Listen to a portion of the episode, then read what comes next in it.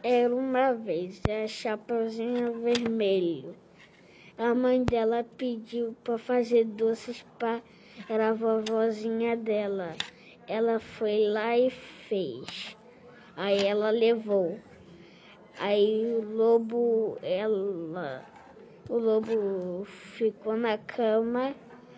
Aí ela pensou que era a vovozinha. Aí a vovozinha estava no armário, escondida, por causa do lobo. Aí a Chapeuzinho levantou a coberta e o lobo deu um susto nela. Aí o lobo foi atrás dela e o caçador veio. Aí o caçador matou o. É, qual é o nome mesmo? Urso é. Ele espantou e matou.